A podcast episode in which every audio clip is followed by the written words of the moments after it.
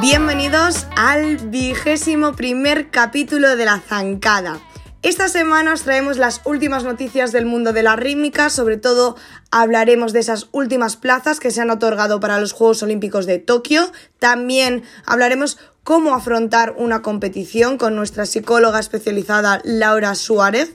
Nos dará pequeños consejos y herramientas que nos pueden ayudar para las próximas competiciones.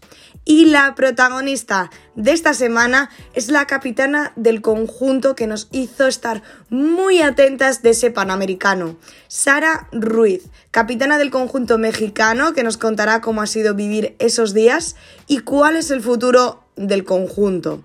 Para el cierre tendremos esa música misteriosa que luego os preguntaremos en redes sociales, así que vamos allá con este capítulo.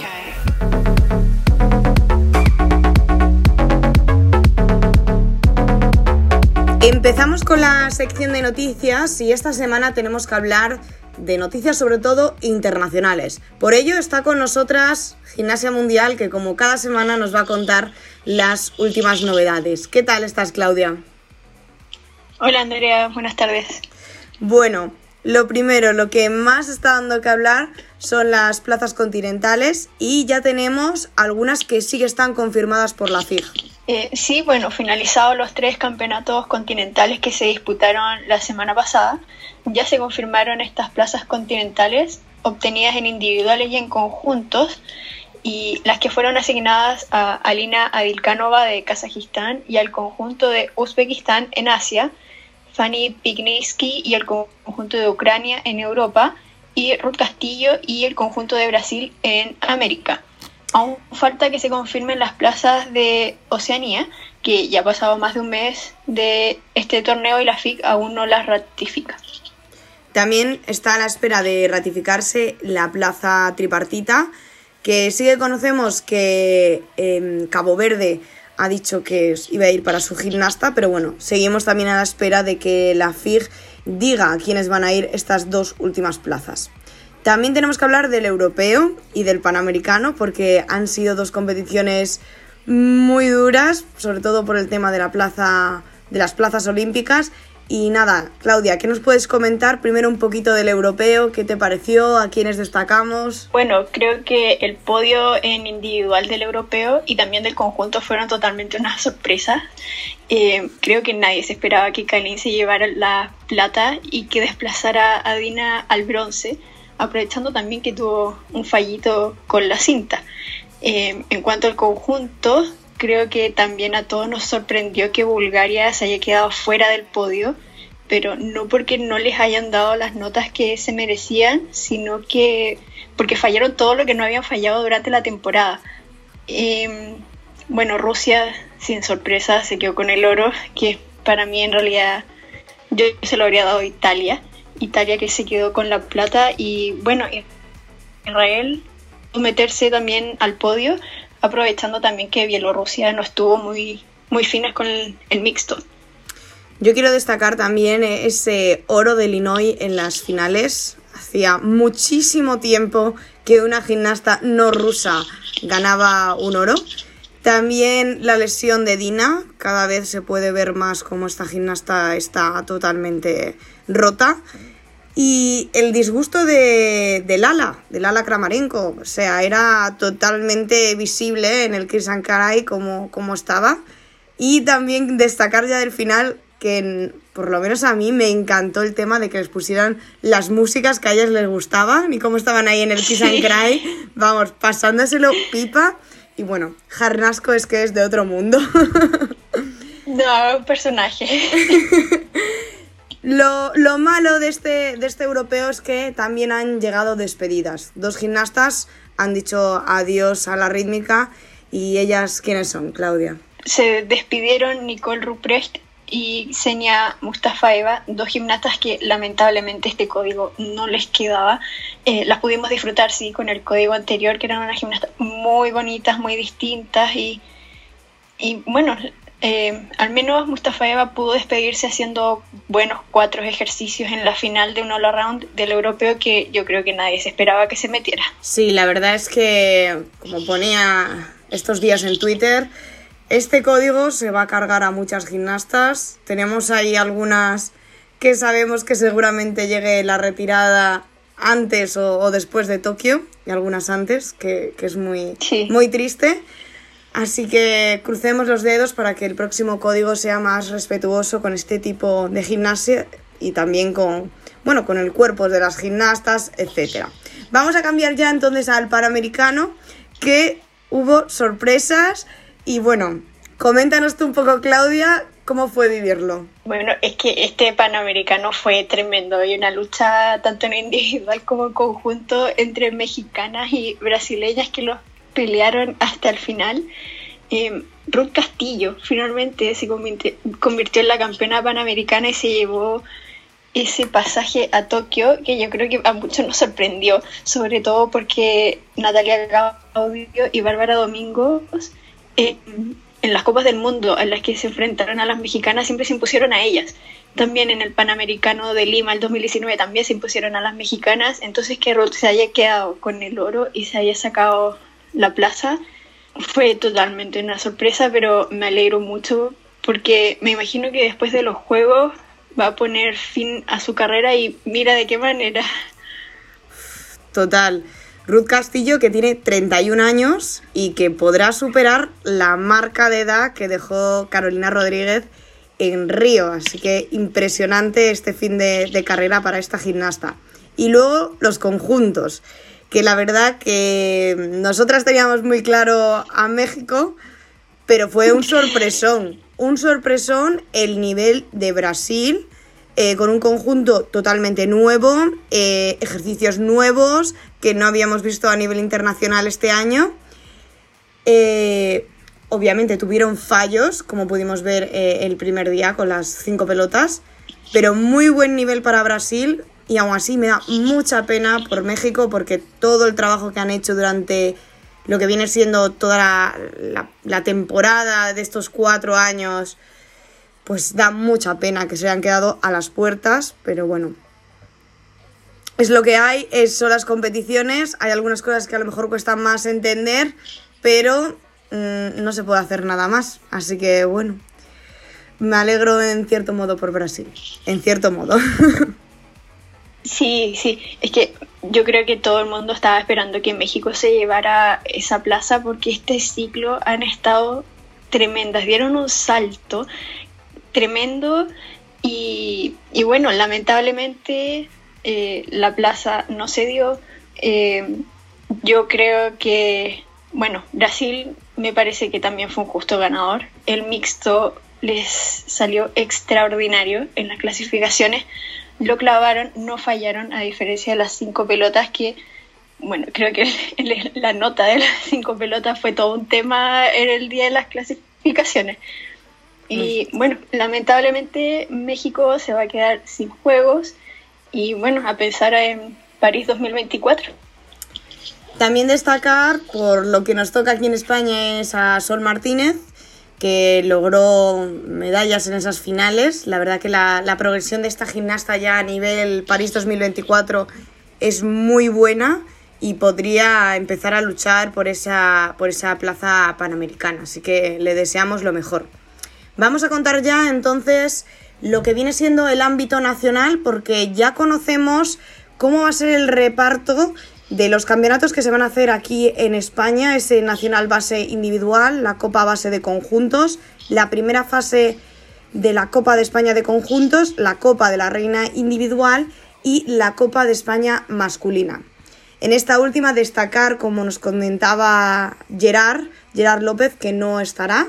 Y en la Copa de la Reina Individual podremos ver a las gimnastas de la selección española, como son Flavia García, Paula Serrano, Teresa Gorospe, Carla Santano, Polina Berecina, Corni, Alba Bautista y Salma Solaun.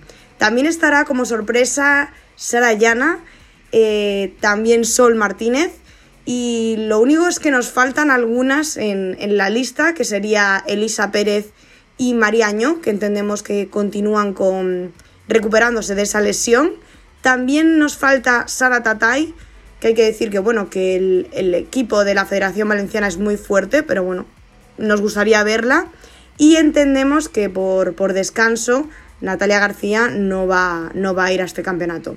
Próximo campeonato aquí en España, muy interesante, así que a ver qué tal el nivel de nuestras gimnastas de la selección que no han podido participar en, en los campeonatos últimos internacionales y nacionales, ya que no ha habido. Y hasta aquí las noticias de estos últimos 10 días. Muchas gracias Claudia por estar aquí. Muchas gracias a ti. Y nos vamos ya a nuestra sección de salud.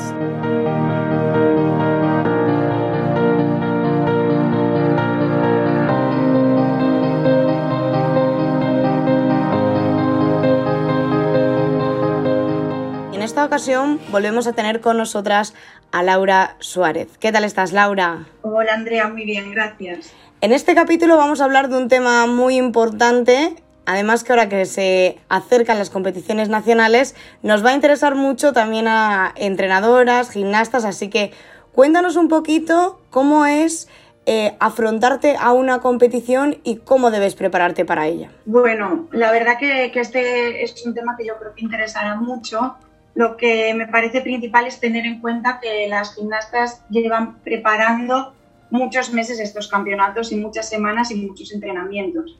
Y es ahí en los entrenamientos el lugar en el que tienen que innovar, probar cosas, cambiar ejercicio y, debemos recordar que la competición consiste únicamente en repetir aquello que ya hemos entrenado.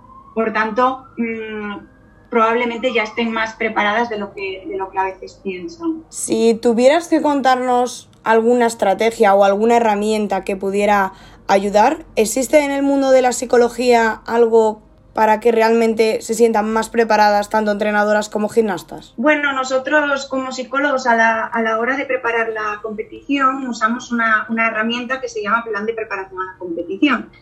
¿Y en qué consiste? Pues en hacer un registro de las diferentes situaciones como por ejemplo la llegada al pabellón y al polideportivo, el calentamiento, incluso los días previos. Y lo que se hace es registrar también los objetivos de cada una de estas situaciones y qué acciones hay que hacer en cada momento.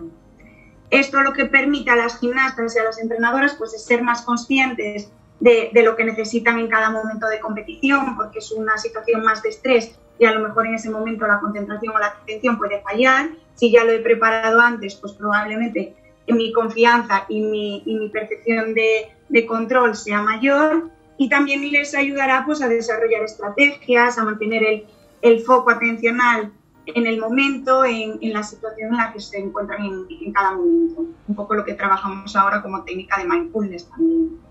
Dentro de la gimnasia rítmica, este, bueno, este tipo de herramientas ayudan mucho debido a, la competición, porque al fin y al cabo se diferencia de muchos deportes el hecho de que en un minuto y medio, dos minutos y medio, te juegues toda la temporada. Entonces me parece como que es aún más importante reforzar este tipo de trabajo. Sí, eh, lo que comentamos siempre es que en la situación puede haber imprevistos y situaciones que no, que no controles, pero cuanto más seguridad, cuanto más hayas entrenado, probablemente la confianza mejora y es lo que dices tú, no compiten cada fin de semana o no compiten cada semana como si fuera otro deporte de, equipo en el que hay un partido, sino que se lo juegan en una, dos, tres o siete competiciones al año y por tanto el conocer el pabellón, el poder orientarse allí, el poder visualizarlo, el poder prepararlo y, el poder tener estrategias o herramientas, siempre tener un plan B para aquello que pueda pasar, pues les va a ayudar mucho en competición. Además, este plan ¿Es únicamente para las gimnastas o se puede volcar a, también a los entrenadores? Bueno, yo eh, soy partidaria de que lo utilicen ambas partes, tanto gimnastas como entrenadoras, entrenadores. ¿Y, ¿Y por qué? Pues para entrenadoras creo que también es recomendable y las puede ayudar a controlar esos cambios de conducta que a veces ocurren en las competiciones que por nervios se comportan de manera diferente. Esto ocurre a veces que durante los entrenamientos pues, corrijo mucho a mi gimnasta y el día de la competición pues no le hago mucho caso porque me distraigo o al revés. Mi método de entrenamiento es más tranquilo, más democrático, más de, consultar con la gimnasta y el día de la competición eh, me paso todo el rato dándole órdenes. Es decir, esto también te ayuda a preparar y, y a controlar esto. Yo creo que en definitiva realmente el plan de preparación a la competición pues les ayuda a, a desarrollar un plan A e incluso tener un plan B y, bueno, pues ser conscientes un poco de todas estas herramientas que tenemos para, para, los posibles imprevistos que ocurran el día del campeonato, que ya con los nervios y toda la situación pues pueden ser muchos. Para que conozcamos un poco más esta técnica, ¿nos podrías dar unos tips sobre qué se debería hacer para poder afrontar correctamente una competición? Sí, podría intentarlo. Pues eh, en primer lugar, recordar esto, que en la competición eh, solo repetimos. No es el día de cambiar, no es el día de innovar, es el día de repetir todo aquello que llevas entrenado un montón de días, un montón de semanas, un montón de meses. Eh, quizás como segundo tip o segundo consejo, elaborar rutinas. Y para elaborar rutinas y, tener esta percepción de control, pues se puede utilizar lo que hemos hablado eh, hoy, que es este plan de preparación a la competición. Yo destacaría también quizá mm, la importancia del entrenamiento invisible, es decir, qué tal dormimos, qué tal descansamos, cómo nos alimentamos, tenemos esto en cuenta el día de la competición o no. De la misma manera que no cambiamos el ejercicio el día de la competición, pues estos hábitos tampoco se recomienda probar cosas nuevas eh, en los días que, que vamos a competir o vamos a tener este campeonato. Y por último, quizá como último consejo, que esto puede ayudar a las entrenadoras y a las gimnastas a, enfrentarse, a enfrentarse a esta situación nueva, pues es poder entrenar de manera más parecida a la competición posible. Es decir, que en los entrenamientos pues creen simulacros de la competición, por ejemplo, haciendo puertas abiertas para las familias o entrenando con mayor o si hay posibilidad de público, aunque ahora ya no, no, no se puede tener público en las competiciones, pero que esto irá cambiando y, esto, hacer situaciones, simulacros competitivos que puedan poner en situación de, estrés a las gimnastas para que ellas también tengan herramientas para gestionarlo. Pues bueno, con este tema creo que vas a ayudar mucho a las competiciones que vienen ahora, sobre todo a nivel nacional. Así que esperemos que todos los entrenadores y gimnastas que escuchen el podcast se queden con estos pequeños tips o si no, recurran a un psicólogo para que les ayude. Así que muchas gracias, Laura. Gracias a ti, Andrea, como siempre. Gracias.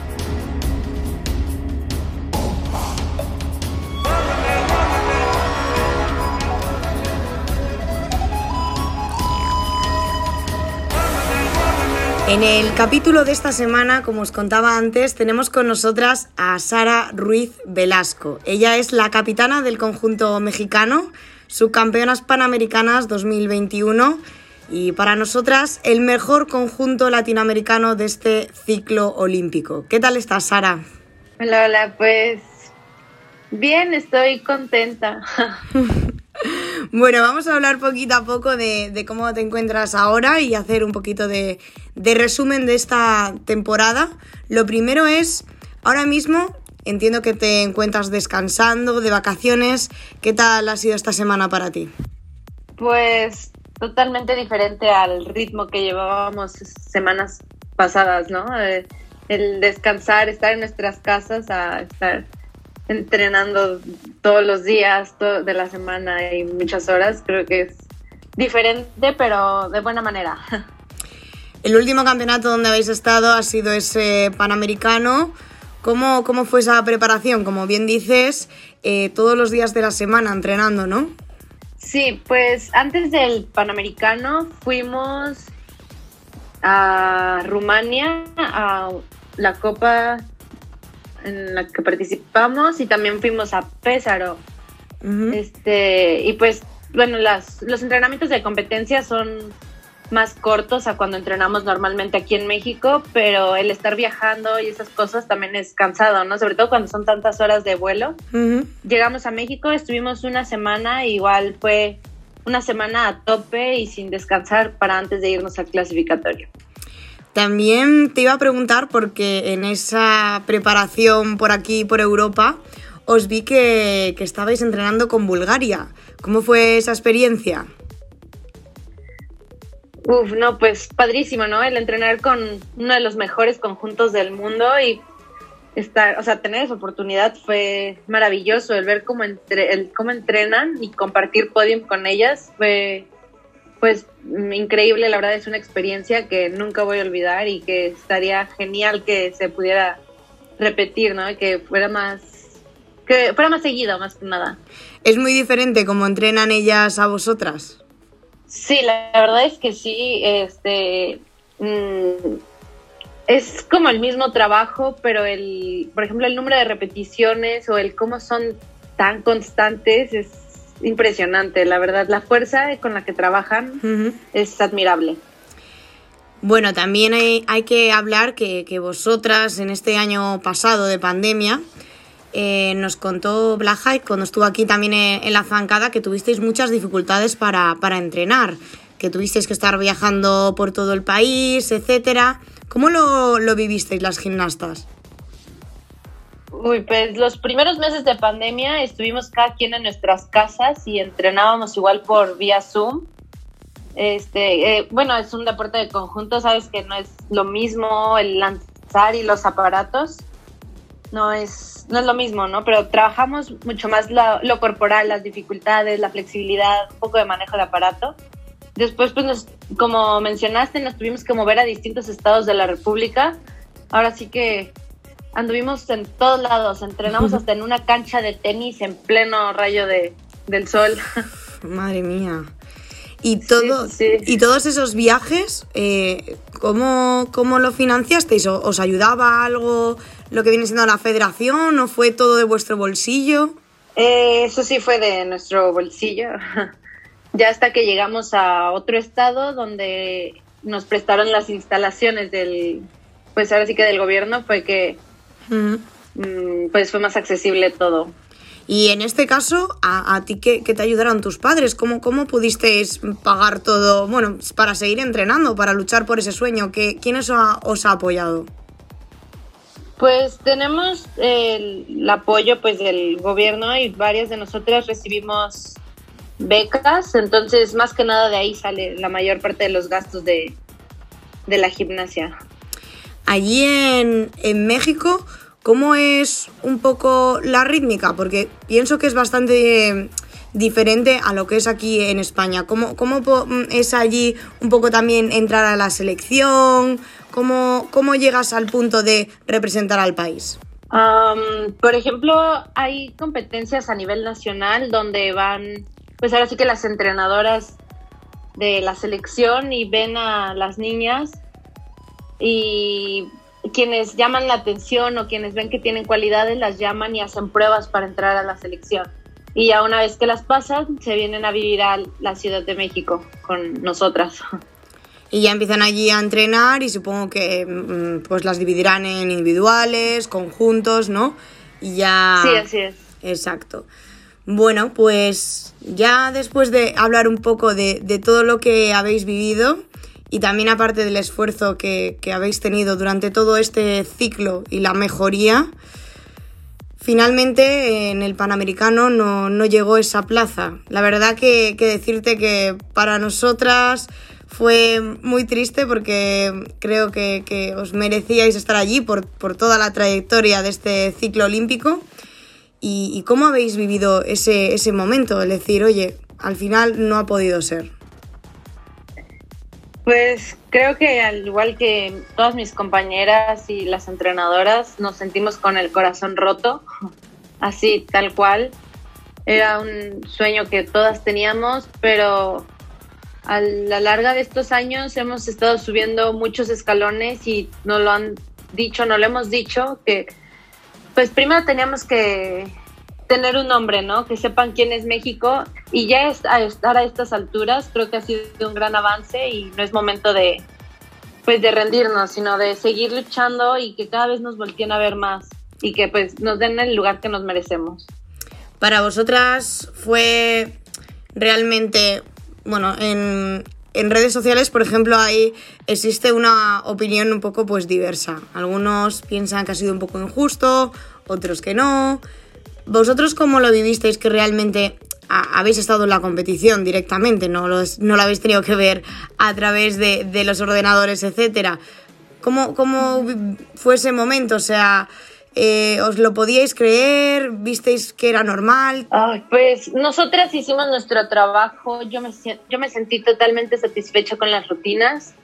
Ahora sí que lo que sucedió no, no estuvo en mis manos ni en la de ninguna de nuestras compañeras. Son cosas de las que ya no, no podemos modificar, ¿no? La verdad es que no me lo creía, no, no queríamos creérnoslo en ese momento lo que estaba pasando.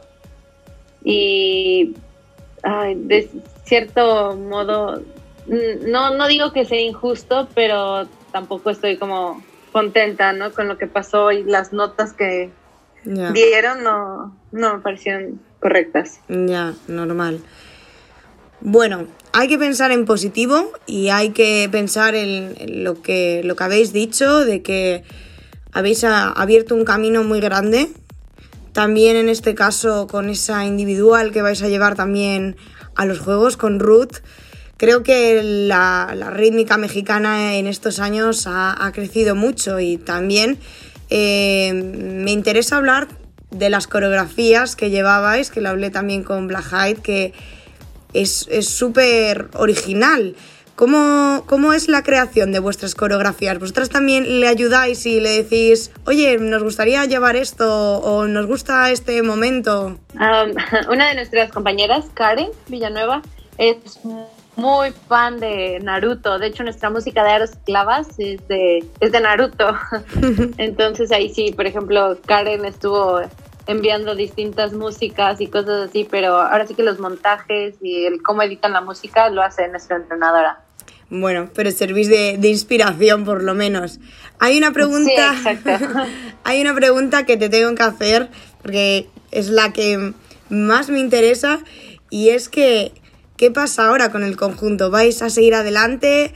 No, no nos digáis que, os vais a retirar. Espero que luchéis por París. Pues el conjunto que tenemos ahorita creo que somos fuertes, este, tenemos, pues ahora sí que muy buen equipo, la relación que tenemos también entre nosotras es bastante buena y si seguimos así juntas creo que será no más fácil, pero menos difícil conseguir nuestro objetivo, ¿no? Sobre todo ya, pues que ya nos conocen, entonces. Sí. Bueno, y tal. Yo espero que sí podamos seguir todas juntas. Genial, me alegro muchísimo. Además, hay que pensar que ahora los juegos están un poquito más cerca, porque como se han retrasado estos, eh, eh, mm, por lo menos ya no son cuatro años. Pues sí, ahora sí que este ciclo es mucho más corto. Ya tenemos en puerta casi el siguiente año son Juegos Centroamericanos. Entonces creo que también eso ayuda, ¿no? Pues sí. Ya para, para terminar, no sé. Mm, no sé si querías mandar algún tipo de mensaje a, tu entrenadora y a tus compañeras, pues dándole, no sé, algún, no sé, algún ánimo o algo que quieras decir y compartir con todos nosotros. Pues primero que nada quisiera darle las gracias al equipo, a mis compañeras que las quiero muchísimo y sé que vamos a seguir adelante, sé que vamos a regresar más fuertes también pues a mi entrenadora que ha estado siempre empujándonos y a, que seamos mejores, ¿no? Ella ha sacado lo mejor de nosotras y creo que podemos seguir mejorando. Entonces, pues muchísimas gracias y pues nada, que a seguir trabajando. Eso es, ahí nos quedamos con esa frase. Pues ya entonces, para terminar esta entrevista, te voy a hacer el test de la zancada. Son cuatro preguntas súper fáciles, ¿vale? Y la primera de ellas es ¿cuál es tu gimnasta favorita? Uf. En individual. Sí. Este, bueno, creo que es Salos. Me encanta su expresión, todo. Es muy bonita, sí. En, conjunto soy fan de Simona, ¿no? La admiro demasiado, su soma es impresionante. La segunda pregunta es, ¿cuál es tu corporal favorita? creo que los giros fuetes. Además, en conjunto que quedan preciosos. sí, exacto. La tercera es, ¿qué escuela de rítmica es la que más te gusta?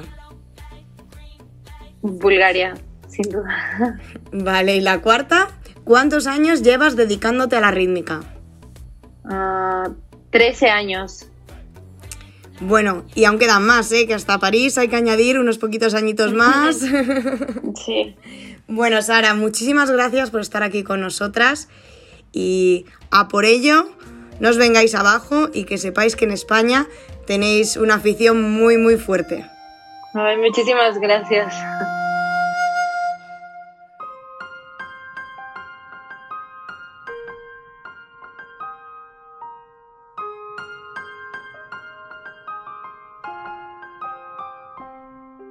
Hasta aquí el capítulo de esta semana. Ha sido una entrevista complicada por la situación que, han vivido, pero únicamente quiero decir otra vez que enhorabuena al conjunto, enhorabuena al equipo técnico por lo que han conseguido y de aquí para arriba. También quiero dejar una pequeña dedicatoria a Ekaterina Jalkina, que se ha retirado esta semana, una gimnasta que vamos a echar muchísimo de menos en tapiz por su delicadeza, elegancia y la forma en la que trata a la gimnasia rítmica.